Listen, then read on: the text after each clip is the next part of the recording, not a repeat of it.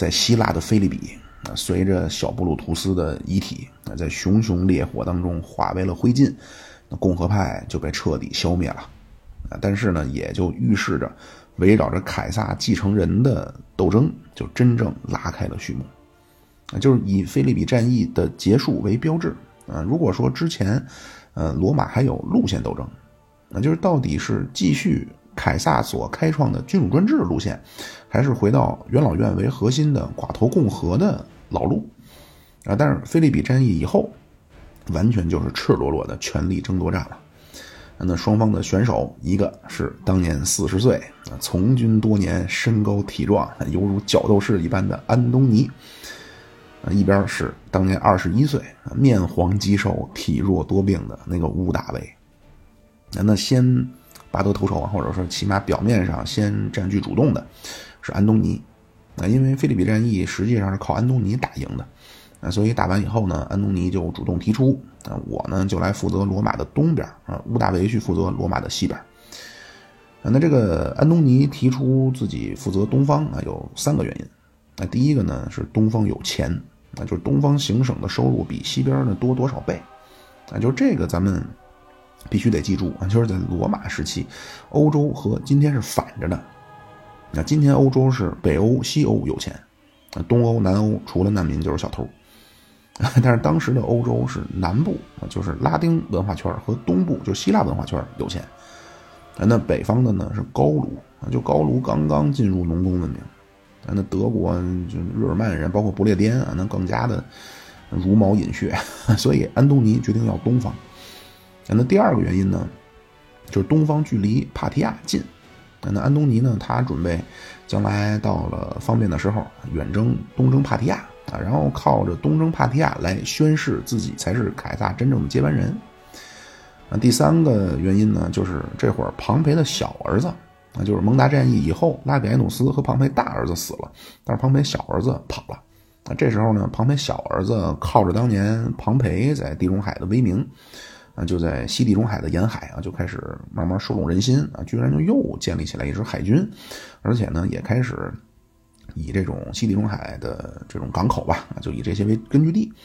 啊，所以西边呢就有这个小庞培这个潜在的麻烦，那安东尼就希望把这个包袱甩给屋大维来消耗屋大维。但是安东尼提出这个东西分治，自己负责东边，屋大维负责西边这个想法呢，屋大维也很开心。啊，甚至说叫正中下怀，因为分完以后，罗马，那罗马作为政治核心，那谁能占有罗马，谁就拥有先天的政治正确。那就是咱们之前说凯撒和庞培内战的时候，庞培是法萨鲁斯一战啊失利以后，马上就丢了全部东方的这势力范围的支持，那就是因为凯撒在理论上当时是罗马的正统，那所以他这个东西分治的这个方案呢，屋大维当然也。叫什么呀？非常开心的就接受了。那安东尼提出这个东西分治，自己独霸东方，这个以后啊，他就干了两个事儿。一个呢，就是在东方开始去巡游啊，就给自己造势；另外一个呢，就是派出亲信啊，去西边的乌大维的势力范围那边去搞破坏。啊，这个咱们就分别说。那安东尼在东方的巡游，最重要就是在小亚细亚。那在小亚细亚，安东尼传召了在东方罗马所有的仆从国的这些领袖，那其中呢就包括埃及的女法老啊，就是克里奥佩特拉。那这个克里奥佩特拉呢，曾经以埃及法老的理由啊，就是官方的理由出访过罗马啊，然后到罗马以后呢，因为当时他是凯撒的等于情妇，就以这个身份就在罗马住下了，而且他在罗马这段期间呢，还给凯撒生了一个儿子。啊，但是后来凯撒死了，凯撒遗嘱遗嘱一公布，里边对艳后和这个儿子就只字未提啊，所以克里奥佩特拉听到这个遗嘱之后，一怒之下就回埃及了。啊，就是他这个艳后当时在罗马的时候啊，安东尼就应该肯定就见过这个克里奥佩特拉啊，但是因为呢碍于当时 人家是自己老大的女人啊，所以肯定也不太敢有什么非分之想，顶多就是偷瞄两眼啊，解解馋。但是也很有可能就已经埋下了这个爱情的种子，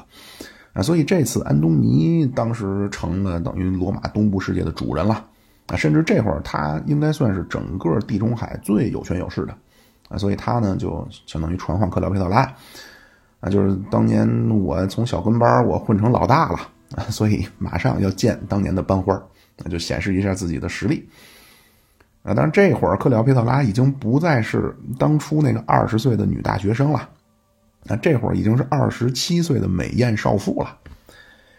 那就是如果说当初克里奥佩特拉从毯子里一出来，啊，一丝不挂的见到凯撒的时候，啊，靠的是自己青春的肉体和崇拜的目光，啊，那这次他见到安东尼，啊，完全就是一个雍容华贵啊，穿着黑丝高跟的一个御姐女王。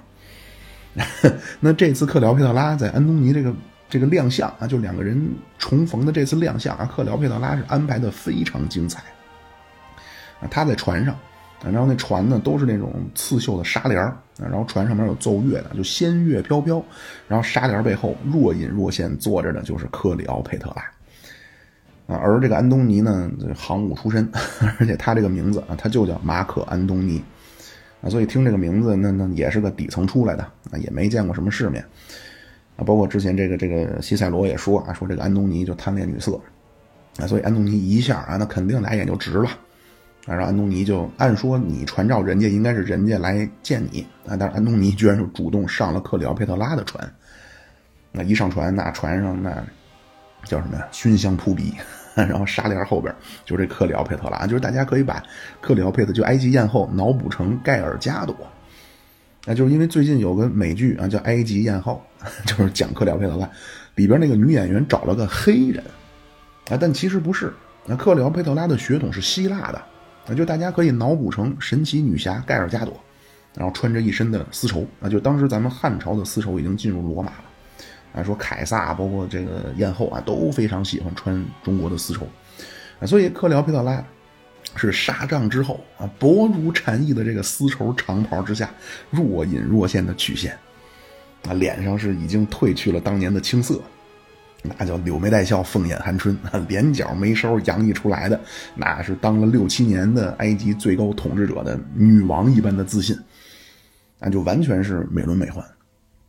那就当年见凯撒的时候，那这克里奥佩特拉可能还是，就是刚刚成年啊，带着几分的纯真啊，就是赵金麦啊，李庚希。那就这次见到安东尼啊，就完全是红毯之上啊，浓妆艳抹，气场全开的范冰冰、高圆圆。啊，所以安东尼一上马上不行了，那就一阵酥软啊，然后两只眼睛就就变成桃心了啊，就啪啪闪耀啊，就恨不得那鼻眼的血就噗一下就喷出三丈。而且当时因为东方还是希腊文化啊，所以当时就老百姓就说啊，说这个这次两个人这次见面啊，那就是酒神狄奥尼索斯见到美神阿弗罗狄特了啊。就是尼采后来说艺术啊，尼采说就是酒神狄奥尼索斯代表的就是感性的冲动，然后太阳神阿波罗代表的是理性的克制啊。艺术就是呃狄奥尼索斯和阿波罗在一起。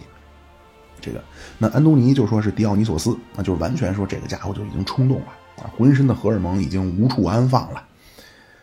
啊，那在东方，安东尼名义上是最高统治者，但是实际上从这次见面以后，啊，他完全就变成了，呃，就比他大概小一轮的这个克里奥佩特拉，被他手中拿捏的一个弟弟。那安东尼上船以后啊，两个人也简单交流了一下，然后克里奥佩特拉呢就邀请他将来就是方便的时候啊，邀请你来埃及。啊，很快安东尼就去了而且在埃及呢，这克里奥佩特拉就天天给这个安东尼就吃香的喝辣的而且住的豪华的宫殿啊，包括这个也是一顿仪式啊，就是说他带着这个埃及艳后带着安东尼钓鱼啊，但安东尼呢打仗的啊不会钓鱼啊，所以他呢，安东尼就觉得自己在心爱的人面前又没面子了，他呢就偷偷让让人下水啊，然后在水里边把这个鱼。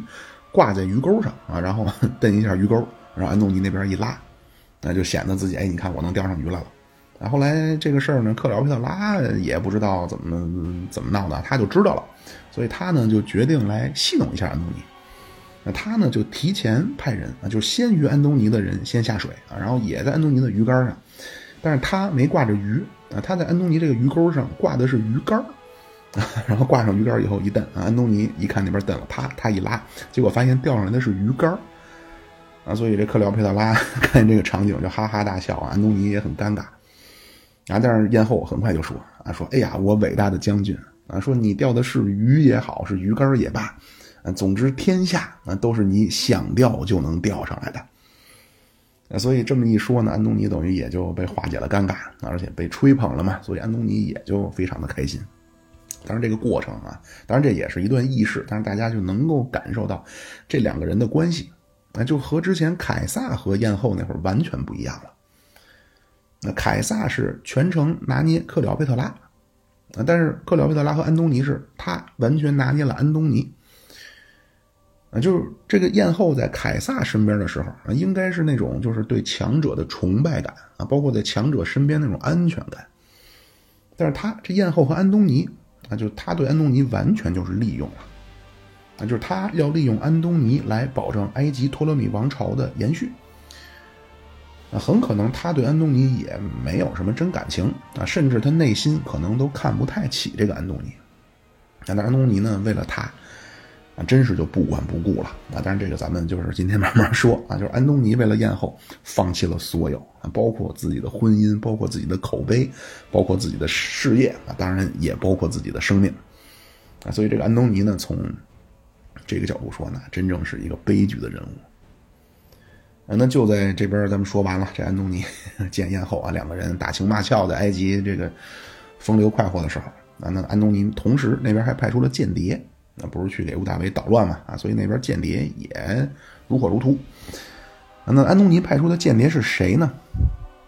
两个人啊，一个是他的弟弟，一个是他的老婆。那安东尼这个老婆是谁呢？就之前咱们说过，凯撒第一次就是他当时第一次当完执政官，然后离开罗马去高卢的时候，找了一个留在罗马专门针对共和派搞破坏的一个护民官。那个叫克劳迪乌斯的，那就之前他给凯撒就所谓戴过绿帽，啊，但是凯撒呢就不计前嫌，就帮他还清了债啊，所以这克劳迪乌斯就一心一意的给凯撒效力了。那这个克劳迪乌斯呢有两个发小，就是两个，他们等于桃园三结义。那一个就是克劳迪乌斯是一个，另外一个就是凯撒在内战早期试图提拔，后来牺牲在北非那个库里奥，啊，另外一个就是安东尼，啊，就这哥仨从小就关系非常好。啊，所以克劳迪乌斯，呃，他后来因为和共和派的一个人就闹矛盾，然后闹成械斗，最后被打死了。他死了之后，他的老婆就嫁给了库里奥。那库里奥后来不是内战就很快就死在北非了。死了以后，这个女的就嫁给了安东尼，等于就是他就这个女的，然后另外和安东尼的弟弟，啊，就他们俩呢就来到了意大利半岛啊，并且在意大利半岛上就开始煽动叛乱。那当时屋大维在罗马，那这会儿屋大维二十二岁，啊，那他那个谁，就这个阿格里帕，就是屋大维的军事上的左膀右臂，两个人一边大，也是二十二岁，啊，但是他们俩都不是那种什么大西皮亚或者庞培那种，就是少年的军事天才，所以刚开始也是焦头烂额，啊，但是最终吧，就是这个在这次镇压这个叛乱的过程中，阿格里帕完成了练级。那就找到感觉以后，我就最终把这个叛乱就给扑灭了。这样，安东尼的弟弟和他这个老婆看到这个这叛这个煽动失败，就跑回希腊了。那回希腊以后，安东尼一看这个破坏行动，敌后小分队破坏失败，所以他呢就选择一推二六五啊。他说：“哎，我我不知道啊，我不知道他们去了，这是他们就是我那个弟弟和我这个媳妇儿，他们俩自作主张，啊，是他们俩自己擅自决定就去破坏罗马的内部团结。”结果他这个媳妇儿一听啊，一听到安东尼怎么这么说啊，结果转眼就气死了。乌大维也不傻，那乌大维也知道这肯定是安东尼背后指使的啊。但是这个时候，那刚刚呢连续作战，那自己这边消耗也很大，而且这会儿庞培小儿子已经慢慢就日益壮大了啊，准备进军西西里了。所以乌大维呢，也就不但没戳穿安东尼，反而表现出来对安东尼这个。说法的深信不疑啊，就是这个后边可能咱们还会说一两期乌大维啊，就是乌大维这个人和凯撒不一样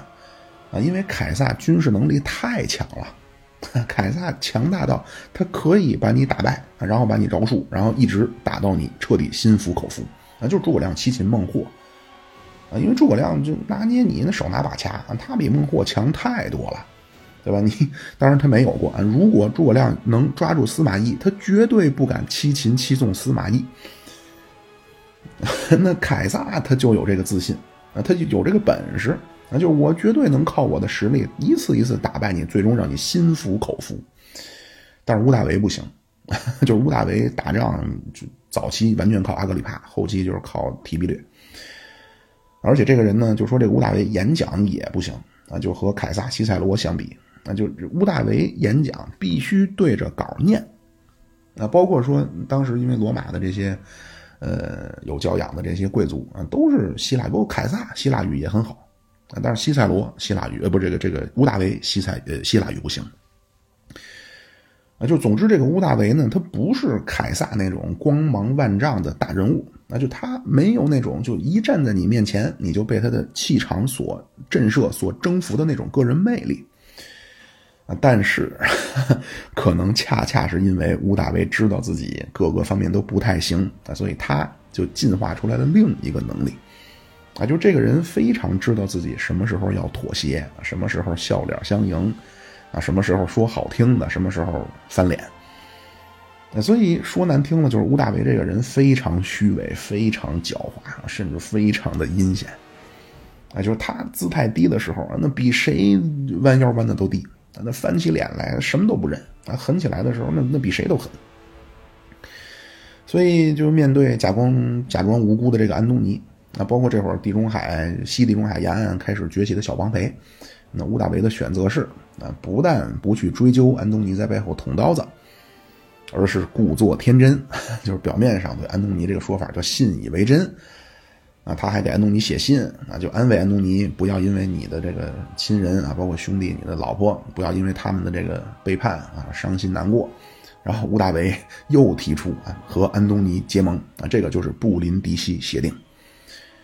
啊，这个布林迪西就是意大利半岛东南角的，就是通往东地中海最重要的港口，那就布林迪西。那在布林迪西呢，呃，乌大维、安东尼，包括雷比达，因为他们仨这会儿后三头了。那等于后三头在布林迪西就正式划分了罗马的势力版图，那就是安东尼占领希腊、小亚细亚，包括叙利亚这一带，然后乌大维占领意大利、西班牙、高卢，然后雷维达占领非洲，就这三个人明确划分了政治势力范围，那而且说好了，今后绝不互相侵犯，啊，等于用协定的形式啊，就把西欧世界啊，当然包括北非，那这样就地中海周边就形成三国了。啊，那最强的这三国当中最强的是安东尼，啊第二是乌大维，那最弱的就是雷比达。而且呢，这个乌大维为了表达自己的诚意，又提出就和安东尼咱们联姻，而且他这个关系就比当初凯撒把女儿嫁给庞培那个还复杂。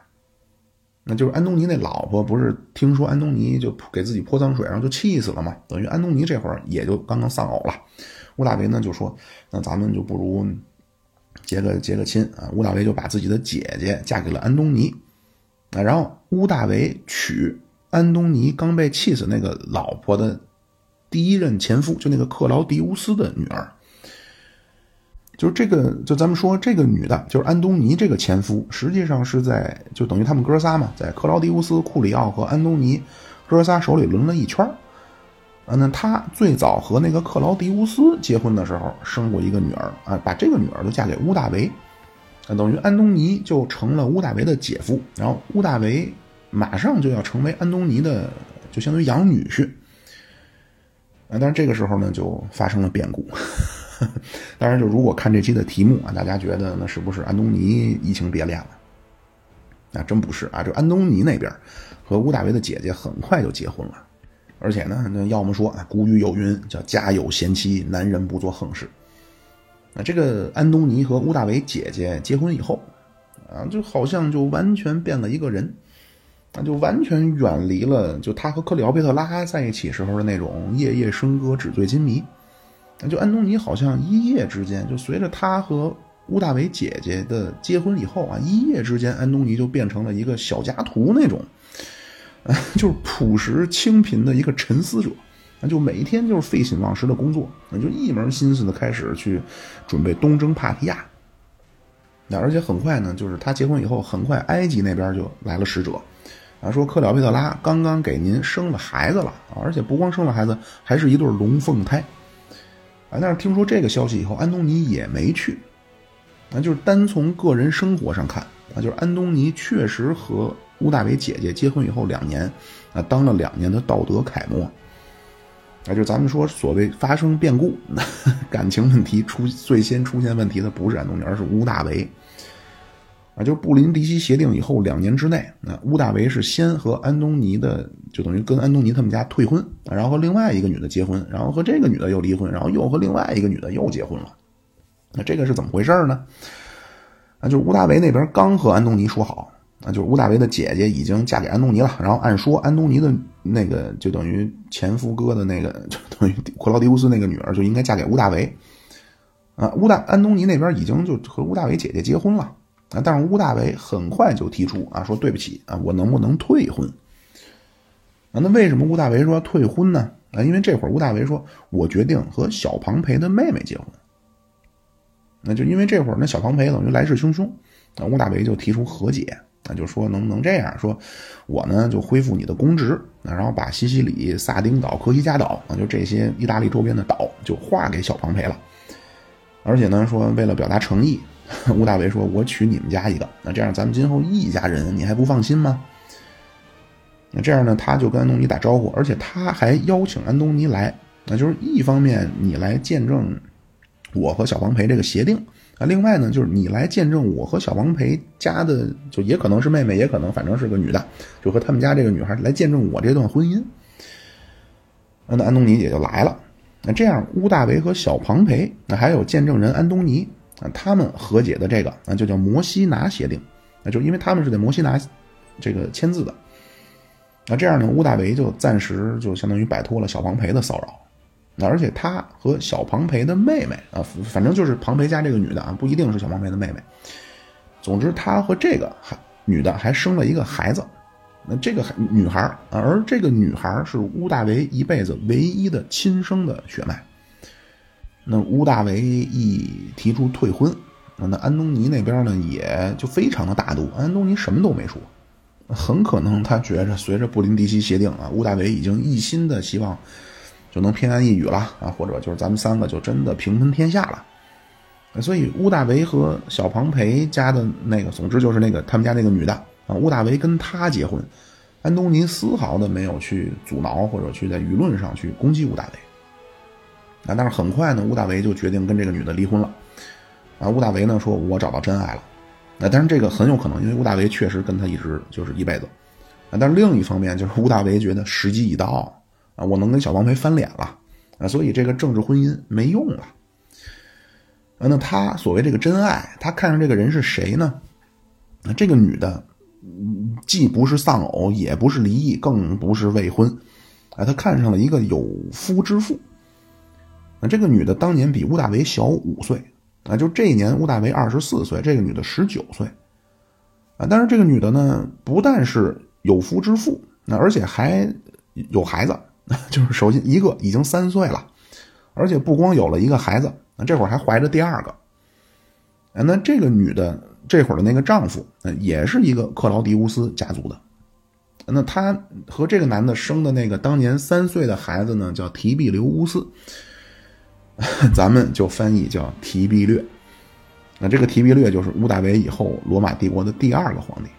啊，那女的这会儿肚子里怀的这个孩子，那就是德鲁苏斯。那这个德鲁苏斯是罗马第一个打到易北河的，那就是给罗马在莱茵河以东的日耳曼人的地区啊，又打下一片领地。那这会儿怀的这个孩子就是这个德鲁苏斯啊，因为后边他有个儿子，所以他叫大德鲁苏斯。那大德鲁苏斯后来娶的老婆就是乌大维姐姐和安东尼，因为他俩不是结婚了吗？乌大维姐姐和安东尼生的女儿就嫁给了大德鲁苏斯，啊，他们生的儿子就是小德鲁苏斯。那就是后来罗马在呃条顿堡森林，啊，等于就是又是一次败仗啊，这是罗马历史上又一次巨大的耻辱性的败仗，那去收拾残局去报仇的啊，刚开始是提比略，后来就是这个小德鲁苏斯。那等于大德鲁苏斯是罗马第二个皇帝提比略的亲弟弟，那小德鲁图斯小小德鲁苏斯是提比略的亲侄子。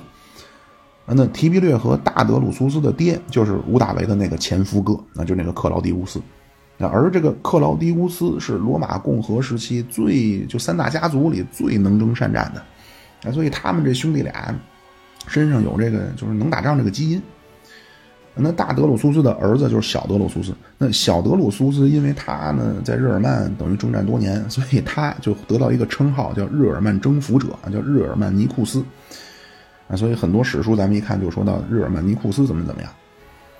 那他的儿子就是这个小德鲁苏斯的儿子，就是罗马的第三个皇帝卡里古拉。那小德鲁苏斯的弟弟就是罗马的第四个皇帝克劳狄乌斯。那小德鲁苏斯的女儿后来生了个孩子，就是 罗马的第五个皇，就是荒唐的那个尼禄。所以小德鲁苏斯实际上是尼禄的姥爷。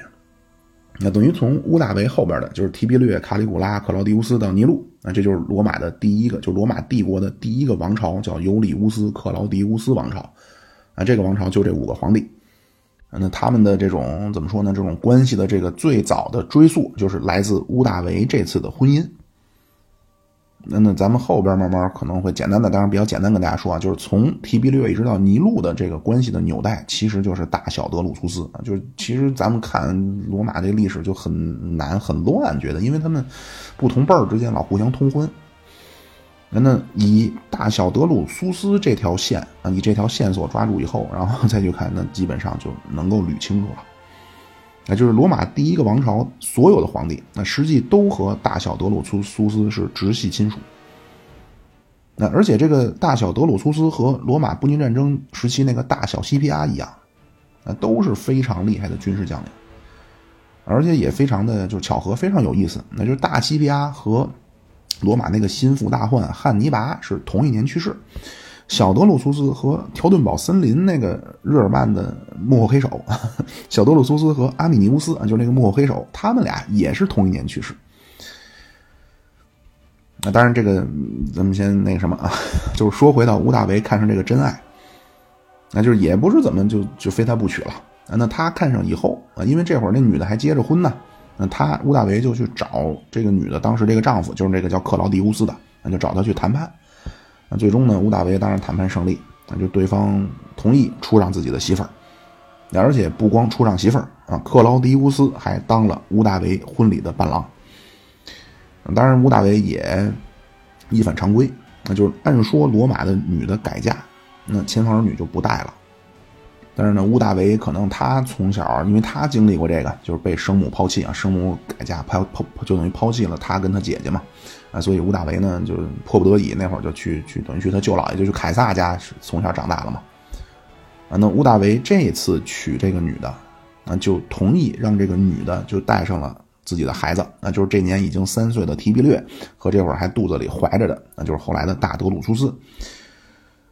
那因为提比略之前的这个血脉，因为是跟前夫哥生的呀，那前夫哥不是克劳狄乌斯吗？啊，那提比略之前的血脉是克劳狄乌斯家族的。那那乌大维的血脉，实际因为他过继到尤里乌斯凯撒家了。然后那后来这罗马第一个王朝所有的血脉，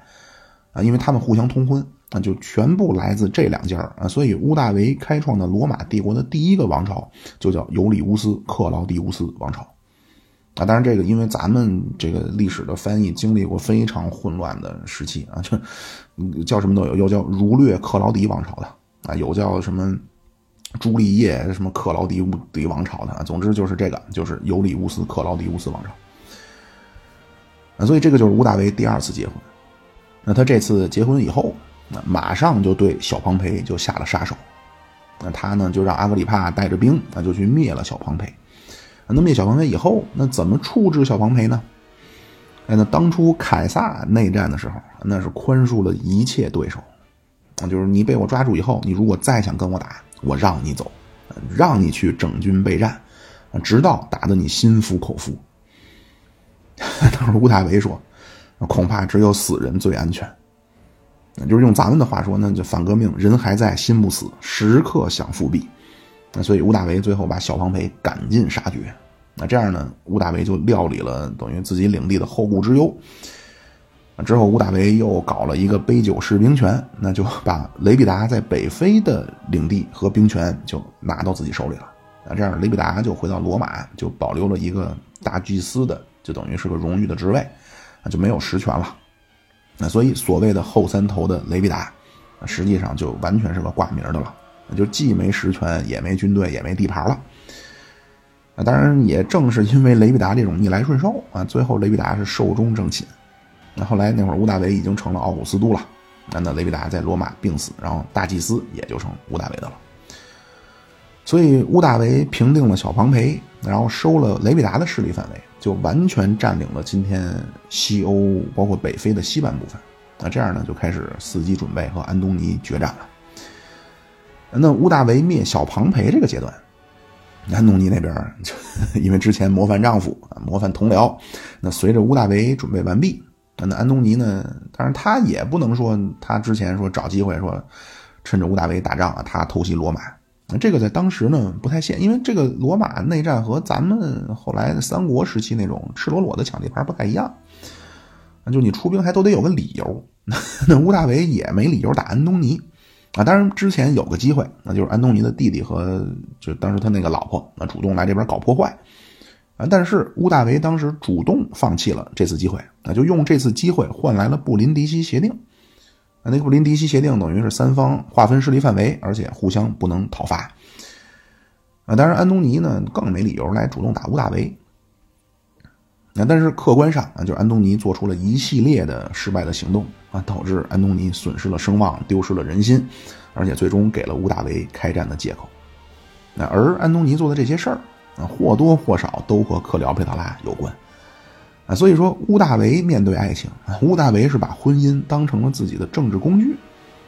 那就先说娶安东尼的养女啊，来稳定安东尼啊，然后又娶了小庞培家的一个女孩，稳定了小庞培。等削了小庞培的军权以后，马上翻脸离婚，然后就灭了小庞培。但另外那边那个安东尼，完全在真爱面前 完全丧失心智了。那安东尼干的第一件事儿公元前三十七年秋天，那安东尼从希腊出发，去东方啊，准备征集大军啊，他这会儿准备要东征帕提亚。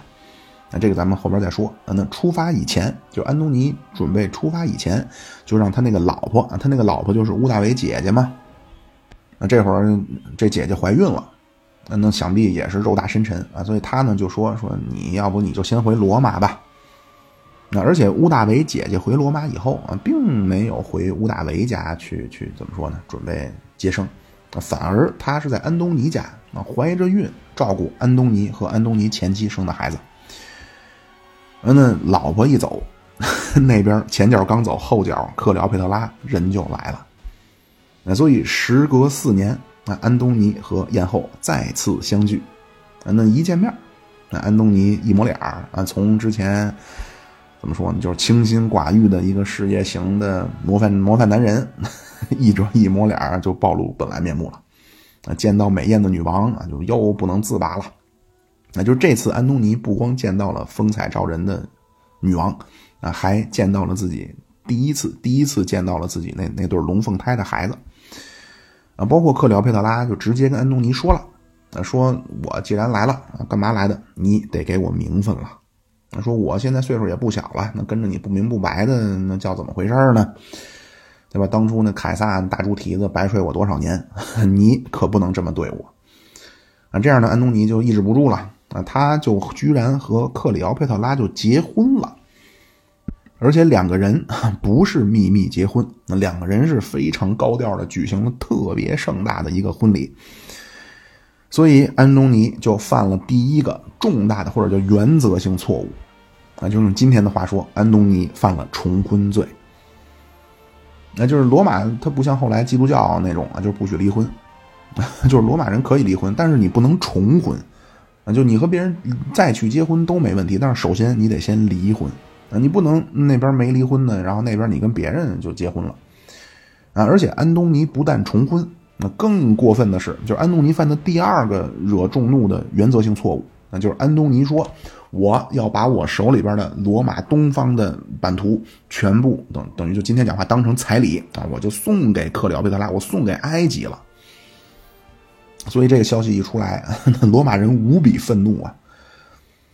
那就好比你这个怎么说呢？就 MCN 公司的销售总监啊，和底下一个搞直播的小网红结婚了，而且一个销售总监居然说啊，我要把我公司的这个这部这我这我负责这部分的公司的这个资金啊，全部送给这个小网红。对吧？公司不是你的呀，你凭什么给人家呢？对吧？安东尼不是罗马的，就后来那种帝国的皇帝，你有什么权利把罗马的东半边就给了埃及呢？对吧？你给了埃及以后，你什么叙利亚、什么马其顿，那就成了埃及托勒密王朝的行省了。那就用咱们的史观来看，那就是之前列祖列宗打下来的江山啊，居然你一句话你就你就给埃及了。啊，当然，这个就是安东尼，除了所谓不惜重金，啊，不惜拿半个罗马当做彩礼去去讨好他这个新婚老婆，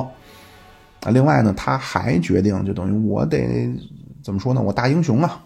那另外，当然也可能他是希望能够自己和在屋大维的竞争当中能够巩固这个领先的身位，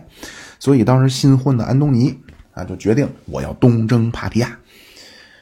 那这次安东尼，因为之前他不是就是怎么说呢，清心寡欲，准备了准备了好几年嘛。这次安东尼准备了十六个罗马的重步兵军团，啊，一共将近十万人啊，包括还准备了一万的高卢骑兵啊，所以这次安东尼是当初克拉苏东征时候人数好几倍啊，就是完全是一举踏平帕提亚的那个气势啊。但是这会儿呢，就帕提亚那边就当初干掉克拉苏的那个，就那个。帕提亚的青年指挥官啊，就那个苏雷纳，这会儿早就死了。那就他一干掉克拉苏回去以后，帕提亚国王就怕他功高震主，就把他这个苏雷纳给杀了。所以这次安东尼的东征，就帕提亚那边实在没什么提得上个的。啊那随着安东尼大军推进啊，那边帕这帕提亚也没什么人敢来正面硬刚啊，那就不断的后撤。然后呢，后撤当中就趁着罗马人不注意啊，就就就偷袭一下，就打一下。所以这么一种无奈的选择，在客观上反而倒成了帕提亚，就等于一路就坚决贯彻咱们那十六字方针，那就对安东尼的这个远征大军就不断的疯狂的多线骚扰。那安东尼虽然不比凯撒庞培啊，但是肯定比克拉苏强。安东尼面对骚扰，每次就是派出骑兵，然后打跑对方以后，就赶紧让步兵就地修筑工事。啊，所以这次安东尼东征啊，就前进的非常缓慢，啊，他是夏天开始就进入帕提亚，然后夏天眼看着到秋天了，那而且夏天过沙漠啊，那士兵热得半死，然后到秋天，到秋天的沙漠昼夜温差极大，所以这次呢就一路向前行军，那士兵苦不堪言，所以打退一一次帕提亚的骑兵的骚扰以后，那安东尼呢就决定啊就撤军了。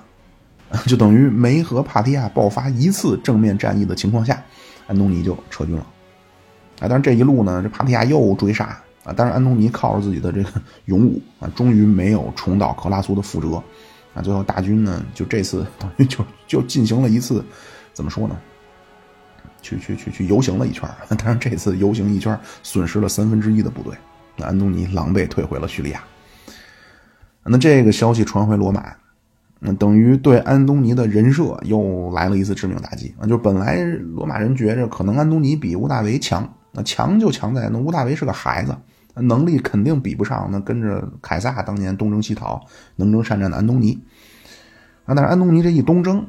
那那老百姓一看，那好像这个安东尼比当初那个克拉苏带兵的水平没强多少，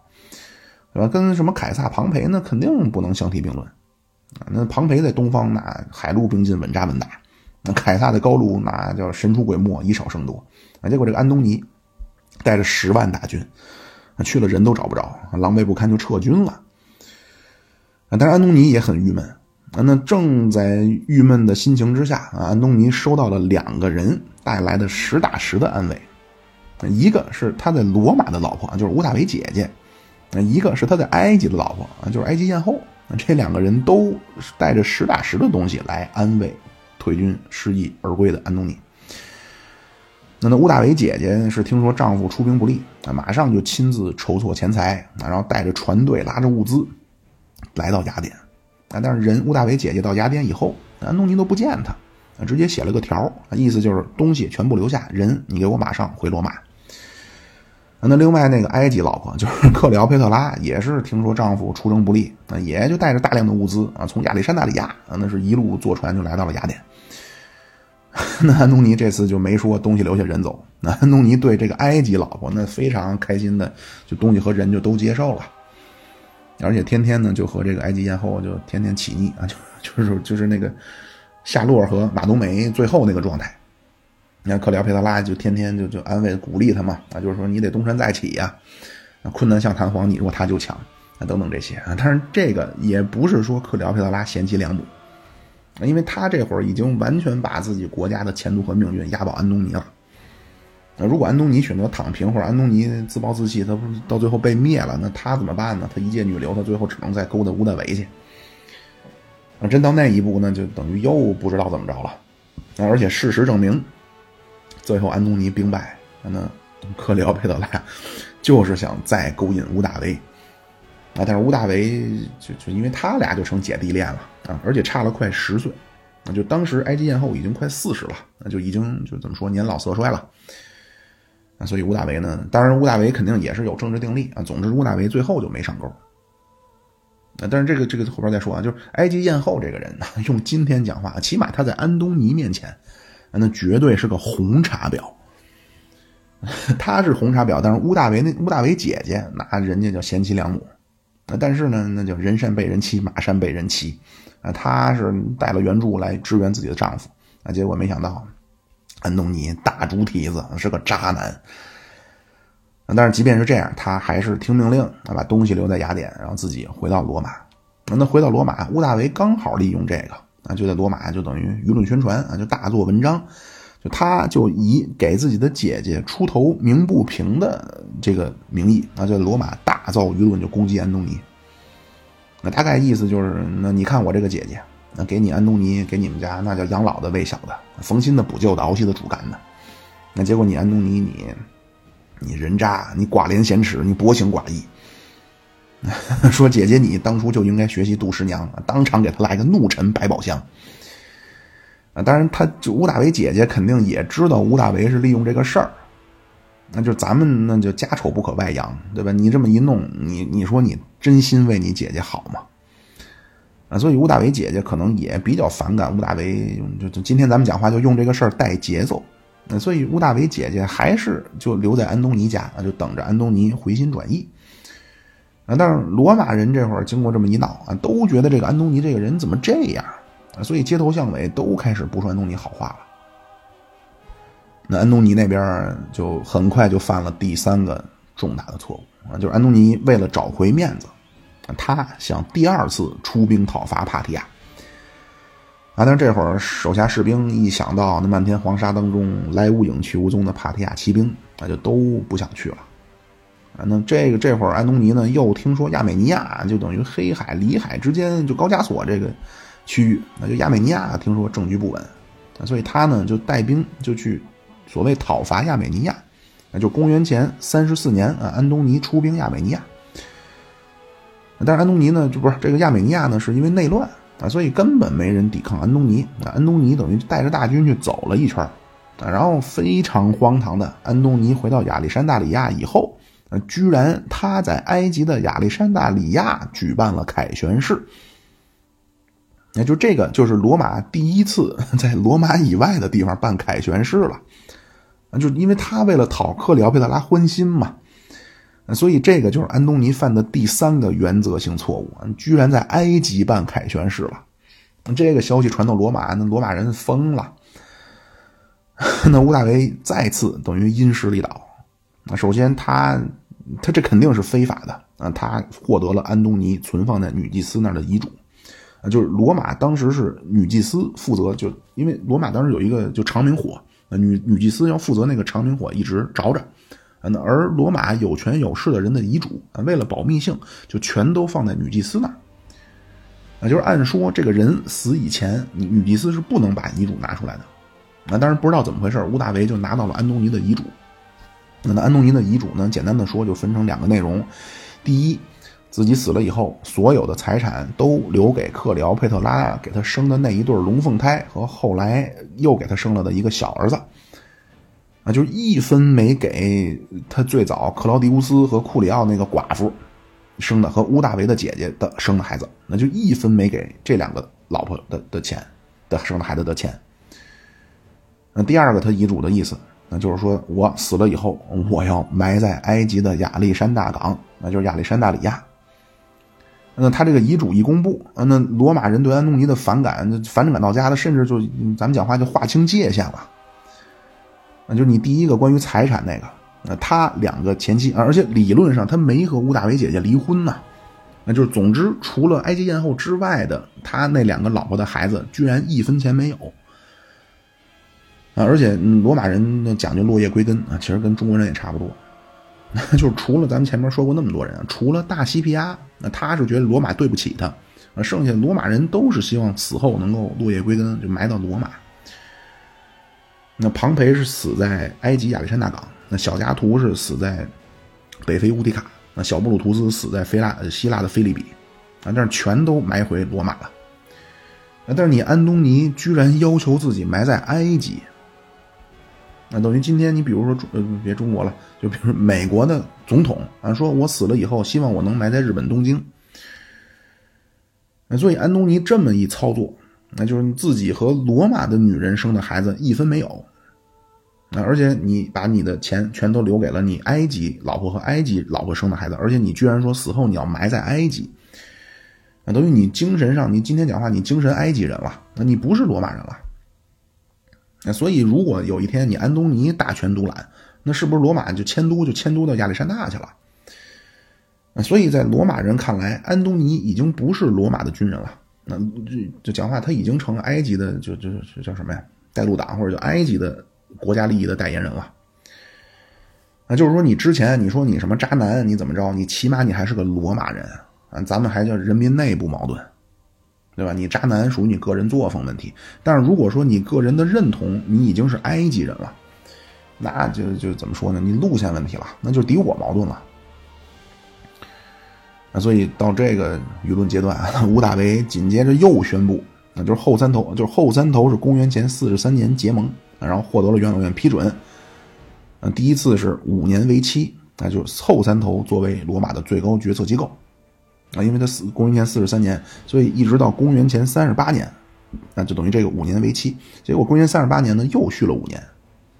五年以后就是公元前三十三年。那乌大维呢就说，介于安东尼这这这这怎么说？就是咱前面说的这一堆啊，又重婚，然后又在埃及办凯旋式，然后又说死了没埃及啊，又说把罗马东半边就给给他当彩礼等等，这一系列的恶劣的表现，三头到公元前三十三年不再续约了。那当然，事实上，本来三头这会儿已经名存实亡了。那吴大维这次实际上就正式宣布啊，三头就后三头到公元前三十三年就正式解散了。那而且说，安东尼从今天以后，啊，安东尼在东方一切的安排都不算了。那不光安东尼说的不算了，而且之前签的布林迪西协定啊，就里边说的什么把罗马的势力范围分成三份，然后咱们彼此之间互相不能侵犯啊，这个布林迪西协协定作废。那等于到这会儿，吴大维觉得时机成熟，那正式和安东尼撕破脸皮了。啊，那这样他和安东尼的最终的大决战也就一触即发了。那到了公元前呃三十二年的秋天，啊，当时罗马人已经群情激愤，啊，就整个就罗马都高呼的保卫罗马，消灭埃及，啊，去讨伐罗马的叛徒埃及的带路党安东尼。那吴大维就被任命成了总司令。啊，这样呢，他就以罗马灭埃及的名义，啊，乌大维就要去讨伐和他分庭抗礼了超过十年的安东尼了。啊，但是安东尼虽然说这会儿他在人民群众当中离心离德，啊，但是他作为一个军事将领，啊，就第一，每次作战他都身先士卒啊，甚至经常他冲锋在第一排，啊，第二呢，他对士兵也很好，啊，因为他是基层出身啊，所以。就这会儿，就这个安东尼，因为这这些吧，就他军队当中还有些威望啊，所以这会儿军队还没有抛弃安东尼。那安东尼面对乌大维的讨伐，这会儿在东方啊，他手里有六万五的罗马重装步兵啊，另外因为东方特产什么投石兵、弓箭手啊，还有这种辅助的作作战部队，大概两万人，另外还有一万二的骑兵。那那他最厉害的啊，就是他的战舰，那他有来自埃及的战战舰，因为这个燕后也知道。啊，安东尼如果一战这次一旦被打败了，那埃及恐怕也就被灭了。所以燕后这次也是破釜沉舟，拿出了全部的家底儿。一共五百二十艘战舰。那那埃及艳后她做的这个旗舰就叫安东尼号。啊，是一个十层的巨舰。那作战部队加上划桨手，五百二十艘战舰，一共装了十五万人。啊，这个就是地中海历史上规模最大的一次舰队。那乌大维那边，那就陆军规模和安东尼差不多啊，一共是八万的重步兵，一万二的骑兵啊，但是他那边战舰东拼西凑只有四百艘。而且呢，就是最高的就是乌大维和阿格里帕的旗舰啊，他们这最高的船是五层的旗舰。那主要的作战的船只啊，都是三个人划一根桨的那种三层的战船。那埃及那边是五个人划一根桨的那种，就你你人越多，你这船就越越越快嘛。但是乌大维这边虽然说船小，而且船少，那但是阿格里帕呢就用了一些科技手段啊。首先呢，他加固了船头，就船头都等于咱讲话就带着流氓钩，而且呢都带着一种火器，你这火可能有点类似像那个叫什么莫洛托夫，呃，就就鸡尾酒。那就是点着了以后扔到对方船上，对方船就能着火啊，是这么一个东西。那这样双方呢，经过一冬天的准备，就是乌大维在公元前三十一年的三月，就带着大军开向了希腊。那边安东尼和艳后早在希腊了，那他们就在希腊过的冬。那随着乌大维开始渡海，那安东尼那边开会啊，内部就出分歧了。那安东尼的部下建议啊，咱们应该陆战决胜。啊，因为安东尼擅长陆战，所以应该在希腊就让乌大维登陆，然后在希腊和乌大维一决胜负。啊，但是宴后呢，就是因为当时克里奥佩特拉，这他跟安东尼有这个关系，所以他也没事参加军事会议。他呢就非说咱们得海战，为什么呢？因为咱有优势，海军有优势。那安东尼手下就说，啊说我们都不擅长海战，那而安东尼陆战二十年了，而且安东尼勇冠三军。如果你听你的海战，你海战你能保证胜利吗？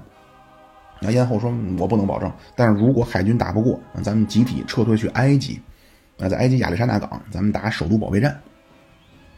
所以就争执不下。啊，最终安东尼就说：“那咱们还是听燕后的，就是先在亚得里亚海进行海战。啊，如果打赢了，咱们就一鼓作气去乘胜追击，就登陆意大利。啊，如果第一战打败了，那咱们退守埃及。”哎，但是安东尼这么一说，那那他手下的就非常失望了。那就我效忠的是罗马的将军安东尼，我效忠的不是埃及的女法老啊，更何况他他他是个战争的门外汉啊，所以很多就是再开军事会议啊，很多中高层领导慢慢就脱队了。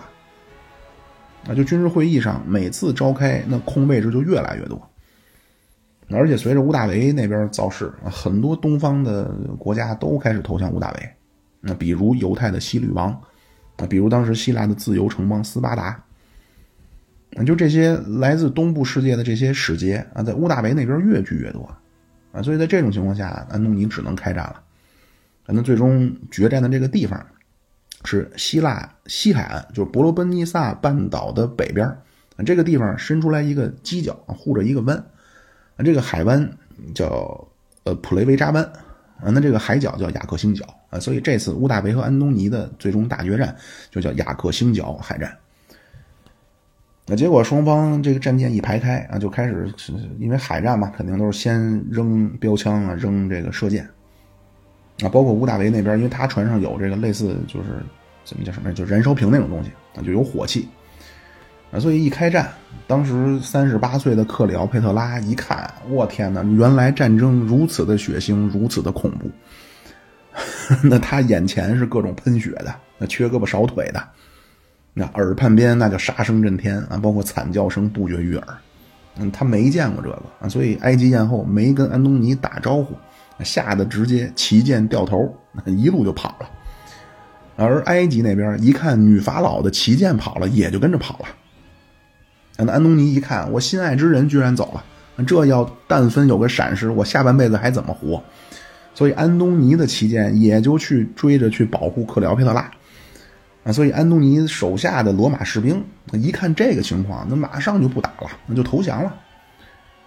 啊，就剩下还有一些啊，就跟着安东尼突围的。那安东尼和艳后在亚历山大港会合以后，那安东尼手下的士兵已经没什么人愿意继续追随他了。啊，安东尼这会儿也就意志消沉，他也觉着随着这一次，自己已经无力回天了。而乌大维那边，雅克星角等于他莫名其妙打赢了啊，他也没去追安东尼或者追燕后，那他现在东方收拢人心啊，这样到了第二年的春天，那乌大维在叙利亚就收到了两封信，啊，一封是安东尼的啊，里安东尼这个信呢就说我愿意自愿我退出跟你的这个等于权力争夺战了。啊，而且呢，我平生之愿啊，我就是希望能够我心爱之人啊，如果你愿意放他，你能宽恕艳后啊，我愿意用我的生命来交换你对艳后的宽恕。那第二封信就是来自艳后的，艳后说你这么的那什么，我愿意退位，我愿意退位以示我对你的这个之前不敬的自我的惩罚啊，我要把埃及最高统治者的地位这个权利交给我的儿子。啊，只要你能放，就等于放埃及一条生路。啊，所以从这两个人给乌大维写来的信，那就咱们能看出来，安东尼心里想的全都是艳后，那燕后心里想的全都是埃及。那吴大维也没回信给安东尼啊，他回回复给燕后啊，说你说的这个呢能商量，啊，前提是你先放下武器，解除武装，我马上来埃及，咱们再谈。那那肯定那边也碰头了，那那吴大维这个怎么说呢？个人的处事风格，安东尼太了解了啊！一看这封信，安东尼也就知道了啊，一切都结束了啊！但是呢，他决定啊，就 我要为了爱情，我要把自己最后的拥有的东西都献给我的爱人。所以到公元前三十年，呃，七月三十一号，嗯，乌大维的先头部队在埃及登陆啊！就安东尼这会儿手下已经没多少人了。啊，所以安东尼呢，面对先头部队，安安这乌大安东尼就说说乌大维啊，有本事你出来跟我单挑，啊，咱们像男人一样决胜负。那乌大维肯定，你你别说单挑了啊，你三十个乌大维和一个安东尼，关进八角笼啊，出来的肯定也是安东尼。所以他说要单挑啊，说既决胜负，已决生呃，既决生死，既决胜负，又决生死。那乌大维肯定置之不理。那安东尼就没办法，他带着最后的一点部队，就跟乌大维大军交战。那这过程中，安东尼手下那就战死的战死，投降的投降。那安东尼叫踏不倒人不退，安东尼要力战而死啊，要保卫自己这个心爱的女神。而且当年五十一岁的安东尼啊，说当时面对乌大维大军啊，就无人能挡。啊，因为他手下已经纷纷放下武器投降了。那安东尼这会儿杀得浑身是血，啊，嘴里高喊啊，说让你们看看真正的罗马军人是什么样的。啊，因为罗马人就都是以战死沙场为荣。那而且咱们之前也说过，就是西塞罗评价这个安东尼啊，说安东尼如果不当个将军啊，如果安东尼去当角斗士，肯定打遍天下无敌手。所以安东尼。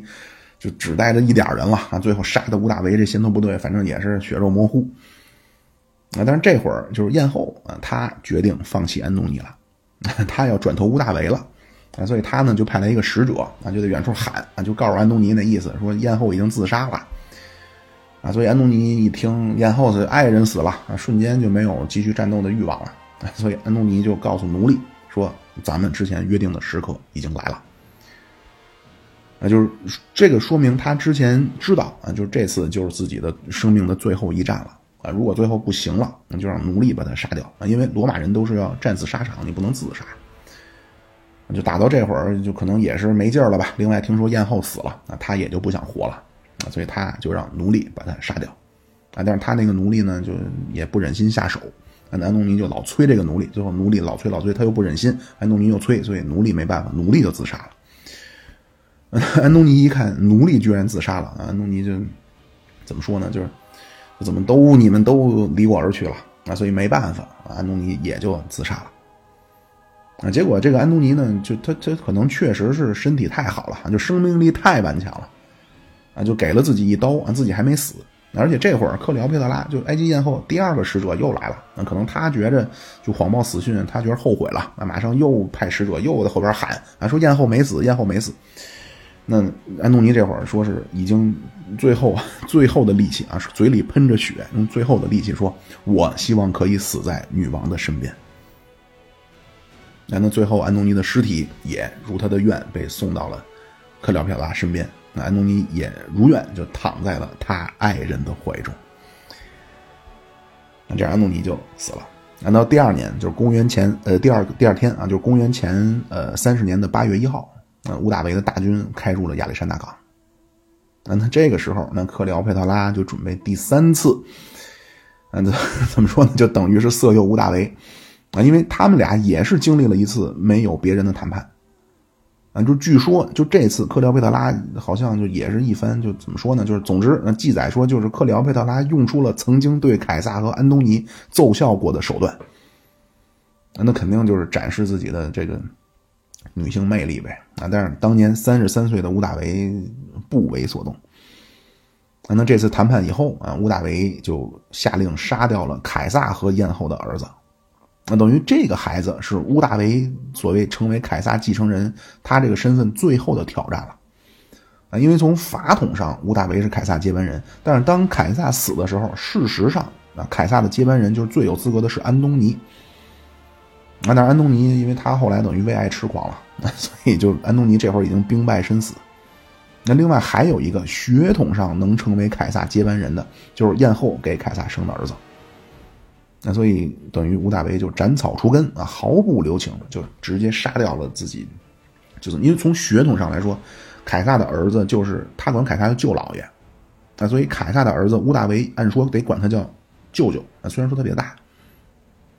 那那从凯撒，因为他是凯撒的养子，所以这个孩子他还是乌大维的弟弟。啊，但是乌大维不管，那就把这个孩子也杀掉了。啊，另外安东尼和燕后不是还生过一对龙凤胎和一个小儿子？这个乌大维把这三个孩子全部送去罗马，就给了自己的姐姐。啊，他姐姐安东，这乌大维姐姐不是安东尼的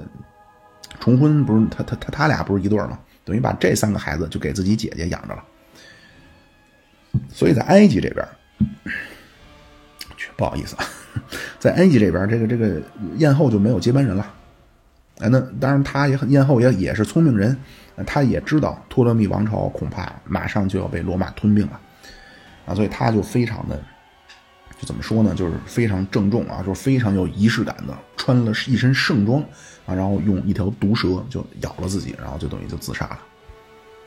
那就是今天的埃及人非常尊重这个克里奥佩特拉骑士。那就是因为他这个艳后一介女流啊，就真是为了埃及的这个托勒密王朝尽心尽力，就谋求了最大的利益了。那就所以埃及人觉得她就是埃及历史上的一个女英雄。那就是说到这儿啊，就是咱们之前说过蒙古那个系列啊，咱们说过这个问题。那就是埃及人不会觉得啊，那托勒密王朝是希腊人统治我们，那所以托勒密王朝不是埃及的历史。那或者克里奥佩特拉，他血统上是希腊人啊，所以他不能算埃及人。那或者更早一点的，那波斯人也统治过埃及，那波斯人不能算埃及历史。那罗马人后来统治，罗马时期不能算埃埃及历史。但是很奇怪，就是怎么到了中国这儿啊？元朝这是蒙古人建立的朝代啊，所以元朝不能算中国的历史，就很奇怪。大家都想一想，这都是。我不是太相信这些东西是大家凭空产生的这么大声量的声音啊！但是咱们不说这个啊。克里奥佩特拉自杀，那克里奥佩特拉自杀以后，屋大维马上宣布埃及正式并入罗马的版图。而且呢，随着艳后的自杀，那那凯撒时期就是罗马共和国这这就这些重要的人物，那就是晚期的这些英雄豪杰啊，也就基本完全告别历史舞台了。那从格拉古兄弟到马略到苏拉，呃，到凯撒、庞培啊，小加图、小布鲁图斯、西塞罗，那最后就是到安东尼和埃及艳后。那这样呢，真是风起云涌的一个时代也就结束了。那笑到最后的，或者说胜利果实最后摘桃的，就是吴大维。那平定了或者叫收收了埃及以后，吴大维就回了罗马，举行了凯旋式。那就是这次乌大维因为安东尼的部队基本都没打就投降了，所以乌大维这次回罗马带回来了三十万人的部队。当然他主要是庆祝就是埃及就把埃及纳入罗马的版图。啊。当然之前他当然也干掉了卡西乌斯、小布鲁图斯，就是菲利比，然后雅克呃这个这个雅克星角等于决战把安东尼打的就彻底失败了。啊，这样他乌大维就成了就是罗马最后的一个一个胜利者啊。但是咱们看乌大维呢打的都是什么人？就是他先打的这卡西乌斯和小布鲁图斯，而且这个严格上说都是安东尼打的。那后来埃及艳后，那看见战争场面直接吓跑了，那就是唯一提得上个的，也就是个安东尼啊。但是安东尼包括卡西乌斯的水平啊，如果在凯撒、庞培那个时代，那他们顶多就是个军团长。那个安东尼当然叫勇冠三军，当然叫匹夫之勇，一战可擒也。那小布鲁图斯是面对逆境躺平了，埃及艳后是看见血腥场面吓跑了，所以乌大维最后他打的就是这么一群怎么说就虾兵蟹将，啊，就完全不能和凯撒时期那种就是英雄辈出、能人辈出的那种时代比了，而且就这个，就是战场策划指挥的那还都是阿格里帕，就说这个乌大维啊，一上战场他看见满天飞过来这个标枪啊，他看见标枪就哆嗦。那当然，不管怎么说，那那乌大维在凯撒之后啊，再次真正统一了罗马，罗马也就从公元前一百三十三年，那格拉古哥哥改革被引发暴乱，然后被杀，那以这个开始，一直到公元前三十年，那就是屋大维荡平四海啊，罗马真正就结束了百年内乱，而且不光是罗马共和百年内乱的结束，那罗马共和时期那也真正就结束了。那就是历史学界公认的说法，就是公元前三十年，屋大维灭了安东尼，也就进入罗马帝国了。呃，但是屋大维从来没说过自己叫皇帝，那叫 emperor。屋大维叫奥古斯都或者第一公民啊，当然也叫凯旋将军，那就是凯旋将军那个词，就是这个啊，他叫 imperator。就这个，咱们下期会说一些啊，就这个词，就是凯旋将军这个词，后来就演变成了皇帝。